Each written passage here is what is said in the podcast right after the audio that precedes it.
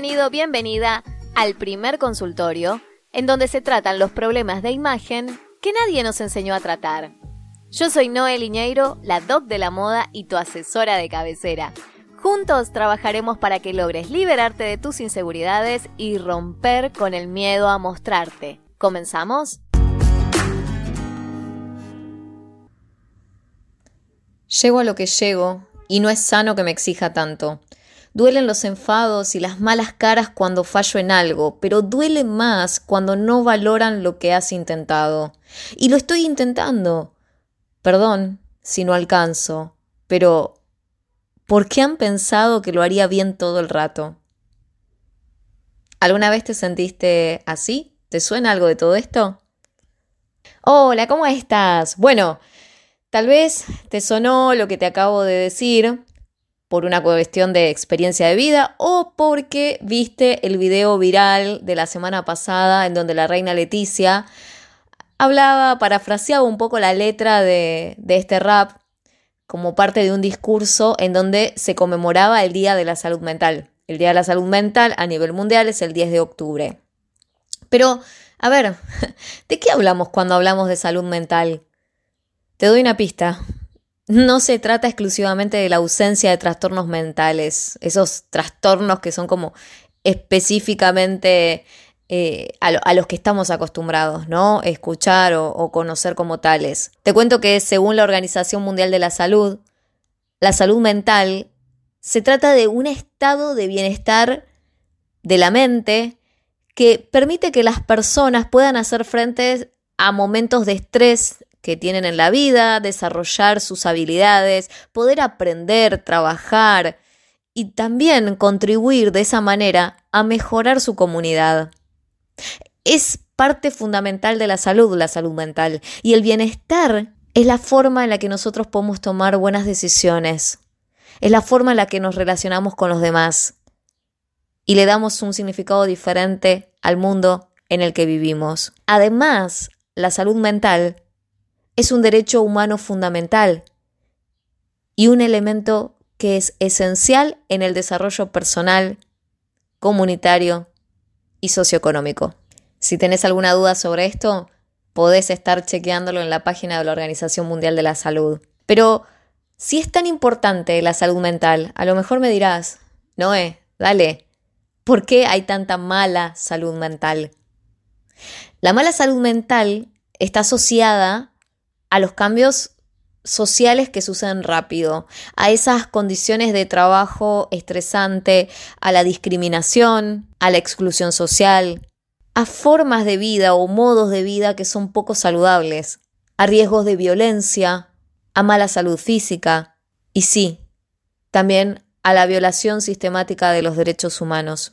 Claro que también hay factores de la personalidad y factores psicológicos que hacen que una persona se encuentre en una situación más vulnerable a poder tener trastornos mentales. Pero para mostrarte desde un lugar más claro en qué situación estamos a nivel mundial respecto a la salud mental, te voy a dar un par de cifras que estoy segura que te van a dejar helado o helada. Así que toma nota, sentate tranqui, que te voy a comentar un poco esto. La salud mental en cifras. Alrededor de uno de cada cinco niños o niñas y adolescentes, uno de cada cinco, es diagnosticado con un trastorno mental. La depresión es uno de los principales trastornos que afectan a la población mundial, siendo una de las causas más importantes de discapacidad. Una persona se suicida en el mundo cada 40 segundos aproximadamente. Las personas con trastornos mentales graves mueren de 10 a 20 años antes que la población en general. Me imagino que al haber escuchado estas cifras, la primera pregunta que te debe salir es, wow, Noé, ¿qué pasa con las inversiones que se hacen sobre salud mental teniendo en cuenta esta gravedad? Te voy a comentar. A pesar de las cifras que te acabo de contar, el gasto en servicio de salud mental en todo el mundo representa el 2,8% del gasto total que se destina a salud en general. Muy poco, ¿verdad? Es más, te comento que en países de bajos ingresos, el presupuesto que se asigna a la salud mental representa solo el 0,5% del presupuesto de salud. En los países con mayor nivel de ingresos, el porcentaje aumenta, es del 5,1%. Pero, a ver, ¿qué te quiero decir con esto? Que en los países en desarrollo, en subdesarrollo, la inversión que se hace en salud mental es de menos de un dólar per cápita, mientras que en los países más desarrollados es de 80 dólares. En América, el 60% del presupuesto que se asigna a salud mental se lo destina a hospitales psiquiátricos y no hay un, un, porcentaje que esté destinado al servicio que se pueda brindar a la comunidad que tiene problemas de salud mental.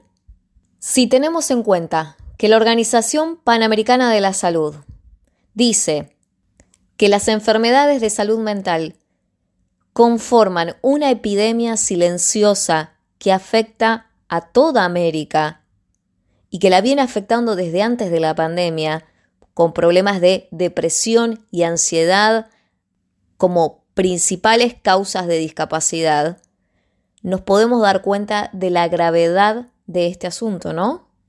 En América también se da el triste índice de que tenemos el segundo nivel más alto de consumo de alcohol en el mundo. Si querés otra cifra dura, te puedo decir que el suicidio se cobra la vida de casi 100.000 personas al año en América. Y 8 de cada 10 personas con una enfermedad mental grave no están recibiendo tratamiento. En el 2020, mientras sufrimos la pandemia, los trastornos depresivos graves aumentaron un 35% y los trastornos de ansiedad un 32%. Estos datos podés encontrarlos en la web de la Organización Panamericana de la Salud. Hay varias notas, hay una en particular que se llama No hay salud sin salud mental, que esa nota es del 8 de octubre del 2020 y está bastante detallada. Tenés notas más actualizadas también sobre este tema hacia este año, ¿sí? Si pensás que esto es un problema que se da específicamente en América, te cuento que en Europa también hay una información bastante dura sobre esto. En España específicamente se hizo un barómetro sobre eh, jóvenes y salud que lo realizó la Fundación Mutua Madrileña y FAD Juventud. De este informe surgieron varios datos alarmantes que hicieron que, bueno, la reina Leticia justamente diera el discurso que dio y hablara del tema de la salud mental. Se hizo una comparación acerca de la evolución de la salud mental juvenil, en donde se eh, hizo una encuesta a varios jóvenes a los cuales se les preguntó si habían experimentado al menos una vez problemas de salud mental. Cuando este estudio se hizo en el 2017, arrojó un porcentaje del 28%, o sea, el 28% de los jóvenes encuestados habían tenido problemas de salud mental. Esto en el 2017. En el 2019 pasó al 48%, en el 2021 al 56% y en el 2023 al 59%. Más de la mitad de los jóvenes encuestados han tenido problemas de salud mental. Estos datos luego se cruzaron eh, con variables socioeconómicas y bueno, lo que se pudo corroborar es que las personas que se encuentran en situaciones de vulnerabilidad o de carencia material son las que experimentan más problemas y más trastornos frente a lo que tiene que ver con la salud mental. ¿Cuáles son los síntomas que han mencionado estos jóvenes que han experimentado y que por eso han tenido falta de salud mental? Uno de ellos ha sido la falta de energía, el cansancio crónico, la sensación de estar eh, tristes, decaídos, problemas para concentrarse, miedo ante el futuro, poco interés por hacer las cosas, problemas para dormir y también ataques de ansiedad. Aproximadamente la mitad de estos jóvenes han mencionado al menos un tipo de trastorno diagnosticado.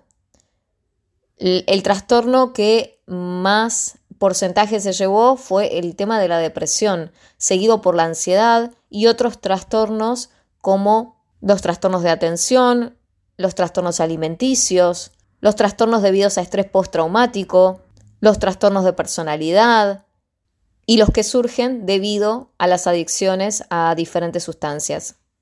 Y hay un dato muy duro que se reflejó en este barómetro del 2023 que evidencia que hubo un incremento en las ideas suicidas. Es decir, que uno de cada cuatro jóvenes ha experimentado alguna vez ideas suicidas. Ahora, ¿qué pasa en Argentina? Bueno, te cuento que este año se realizó la quinta cumbre mundial de la salud mental. Es la primera que se lleva a cabo en la región de las Américas. En esta cumbre, el director de la Organización Panamericana de la Salud habló de que es urgente garantizar el acceso a servicios y atención sin ningún tipo de estigma y sin discriminación. Según el estudio epidemiológico de salud mental de la población de la República Argentina que se realizó por la Asociación de Psiquiatras Argentinos. Este estudio es del 2022. Los trastornos de ansiedad fueron el grupo de mayor prevalencia y luego lo siguió el tema de los trastornos del estado de ánimo, los trastornos por sustancias y los trastornos del control de impulsos. Como verás, los problemas de salud mental son un flagelo que se están dando a lo largo y ancho del mundo, en distintos lugares.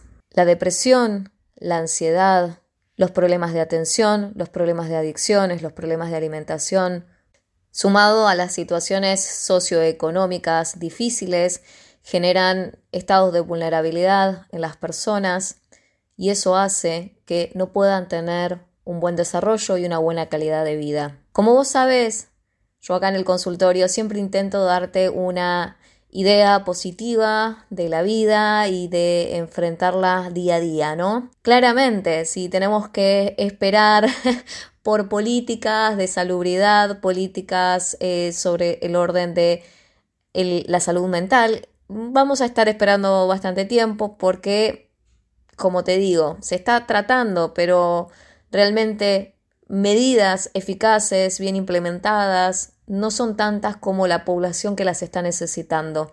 Y en el caso de América todo se hace como más complejo. A ver, yo lo que quiero recomendarte es que empieces con cosas que estén al alcance de tu mano, que no esperes respuestas cuando a veces van a tardar en llegar, ¿sí? Te voy a dejar algunas medidas o algunas recomendaciones, tips, consejos, como quieras llamarlo, ¿sí?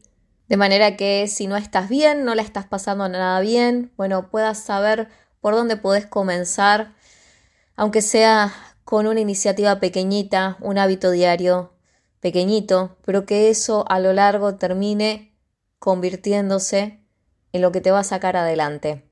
Para mí lo más importante siempre es el tema del cuidado del cuerpo. Entonces, que puedas dormir lo suficiente, que puedas comer de manera saludable, hacer ejercicio y convertirlo en un hábito regular, eso va a ser muy importante para que vos puedas tener una buena salud mental. Entiendo que a veces se depende de las condiciones socioeconómicas que tenga cada persona según en dónde viva y dónde esté. Pero dentro de las posibilidades que tengas a tu alcance, tenés que pensar que el dormir es algo muy importante. Si sos una persona que le cuesta dormir porque sufre de insomnio, bueno, buscar a lo mejor meditaciones, música relajante, eh, algún ejercicio que te sirva para ayudarte a conciliar el sueño, bueno, hacer yoga. Eh, hay, hay, un montón de cosas y recursos que podemos encontrar en Internet, ¿sí? Y con respecto a la alimentación, dentro de las posibilidades que tengas a la hora de elegir un alimento, pensalo de manera consciente, pensar que cualquier cosa que vos ingieras hoy va a tener una consecuencia más adelante en tu cuerpo, ¿sí? Y eso también a veces condiciona la hora de poder conciliar el sueño si es que estás sufriendo de ese problema, ¿sí? Otra cosa muy importante es acallar un poco las redes sociales, apagar las noticias, porque eso también nos genera mucha preocupación, nos pone en un estado de alerta, en un estado de sensibilidad emocional muy alto. Es importante que puedas mantener relaciones sociales positivas, que puedas encontrar apoyo y ayuda y conectarte con los demás. Si no lo encontrás dentro de tu grupo de referencia natural, dentro de tu propia familia, búscalo afuera. Sumate a foros, busca hacer cosas diferentes en donde puedas conocer a otras personas, trata de salir y conectarte. La pandemia nos ha encerrado durante mucho tiempo y lo que pasó es que muchas personas les cuesta volver a salir a la vida social como lo hacían antes. Y si encima se trata de una persona introvertida, es más difícil esta situación, lo sé, pero de a poquito, de un hábito a la vez, van surgiendo los cambios. Aprende a tratar de gestionar el estrés, no es algo sencillo, yo lo sé y lo sé muy bien, te lo aseguro, pero el estrés lo que hace es desencadenar rápidamente muchos de los problemas de salud mental. Es importante que te hagas consciente que tenés que tener una salud mental saludable para que puedas tomar mejores decisiones. Y si hay cosas que atentan contra tu bienestar, tu equilibrio, que te están pasando a diario, trata de minimizar sus efectos. Acordate que a veces no se trata de lo que te pasa, sino de cómo tomas las cosas que te suceden. Minimiza los efectos de estrés, al adoptar técnicas de relajación, hacer ejercicio, hacer actividades que te gusten, bailar, cantar, gritar, lo que necesites para poder bajar la tensión, la tensión nerviosa, dejar de estar en estado de alerta, darle un descanso a tu sistema nervioso y poder conectarte con vos. Una de las cosas más importantes es que puedas ser compasivo o compasiva con vos. Hacé tu trabajo personal y reflexivo para poder valorarte, Aceptate con tus fortalezas y con tus debilidades. Tenete compasión, porque los desafíos de la vida son muy grandes y estás haciendo lo que podés en el día a día. Cuida mucho tu imagen. ¿Para qué? Para fortalecerte, para darte un amor y una valoración que sean visibles para vos, que los puedas reafirmar frente al espejo, Lleva en alto el mensaje de que sos único, que sos única, que sos irrepetible.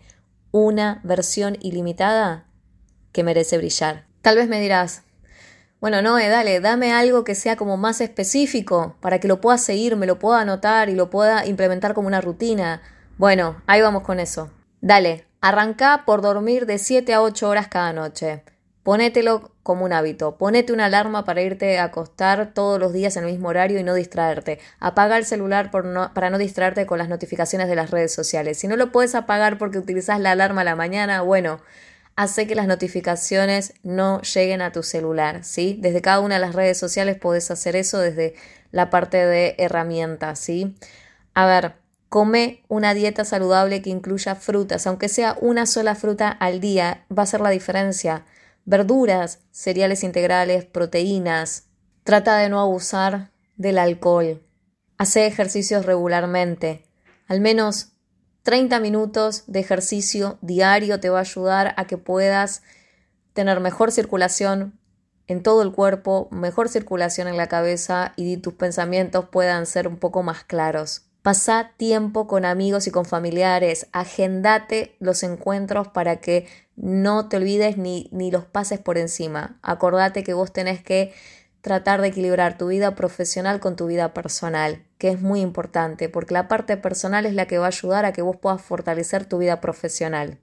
Hace cosas que te gusten, que te hagan sentir bien. Si no sabes qué cosas Hacete una lista de las cosas que hacías hace años atrás y que te hacían sentir bien y tratar de replicarlas en el hoy, ¿sí? Aprende a, relajarte. Pensá qué cosas te ayudan a relajarte, si es una música, si es una ducha de agua caliente, si es un buen libro, si es una película. Busca cuáles son las cosas que te ayudan a relajarte, a sentirte bien. Sé amable, como te dije antes, y sé comprensivo con vos. ¿Cómo? Podés arrancar vistiéndote todos los días, sintiéndote lindo o linda, poniéndote cosas que te queden bien, que no te dé vergüenza o culpa invertir tu dinero en vos. Decite afirmaciones positivas a la hora de comprar o a la hora de verte al espejo. Eso va a ser una gran diferencia. Decí afirmaciones positivas antes de ir a dormir y cuando te levantás. Y no te olvides que si estás experimentando problemas de salud mental, es importante buscar ayuda profesional, un psicólogo, un psiquiatra, alguien que pueda brindarte apoyo, orientación para poder superar estos desafíos. No tenés que hacerlo todo vos solo o vos sola. Pedí ayuda. Y no te olvides que la salud mental es un proceso continuo. Tenés que esforzarte por mantener hábitos saludables y buscar ayuda cuando sea necesario. A ver, hoy están pasando cosas a nivel mundial que son durísimas, difíciles, nos conmocionan, se juntan con los problemas que tenemos en la vida cotidiana, en las coyunturas del país donde vivimos, y esa locamente que tenemos que está más llena de preguntas que de respuestas, todo esto genera un combo explosivo para cualquiera.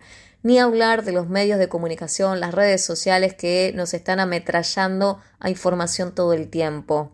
Calma la cabeza, genera hábitos que te hagan bien, sentite bien con vos y de a poquito vas a ver cómo vas a ir viendo las cosas desde otra perspectiva. Como te dije antes, lo importante no es lo que sucede, sino cómo tomas las cosas que te van pasando, ¿sí? Si el episodio de hoy te gustó, te movilizó, te ayudó, bueno, Dame una manito para que este mensaje llegue a más personas. Compartí el episodio, ponele seguir en tu plataforma de podcast al programa. Hagamos correr esta voz para que quien necesite el acceso a esta información pueda tenerla, porque esta información es gratis y sin saberlo tal vez pueda generar un impacto positivo en alguien. Hoy te conté un montón de cifras que son muy movilizantes. Cuando yo las leí me quedé realmente como con una sensación de angustia y, y lo primero que pasó por mi cabeza es hay que hacer algo con esto. Entonces a veces vale más la pena ocuparse que preocuparse. Cuando algo nos genera angustia, ansiedad, malestar, bueno, hagamos algo que, que canalice esa sensación en algo positivo. Y hoy lo estoy canalizando en traerte este mensaje y que este mensaje a lo mejor le pueda llegar a una persona que lo esté necesitando. Y desde ahí pensar que tal vez puedo hacer la diferencia y agregar un granito de arena.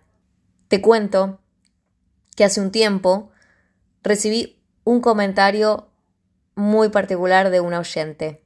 El comentario decía esto. Me encanta escucharte. Llegaste a mi vida en un momento que estaba cuesta abajo, y tu frase, sos más fuerte que tus excusas, me ayudó a salir adelante. Gracias.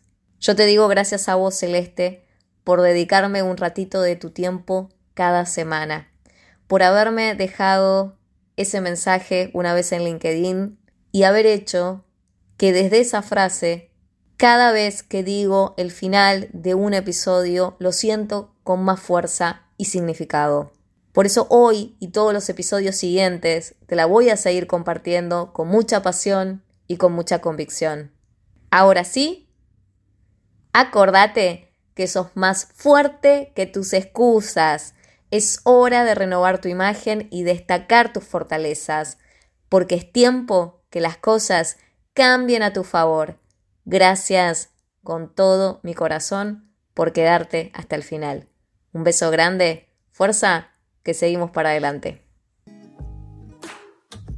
Esto fue el consultorio de imagen. Si querés que nos contactemos, no dejes de buscarme en noelineiro.com o en mis redes sociales. Si te gustó este episodio, no te olvides de seguir el programa en tu plataforma de podcast y no dejes de compartirlo si sabes que a alguien le puede servir este contenido. Gracias por estar del otro lado.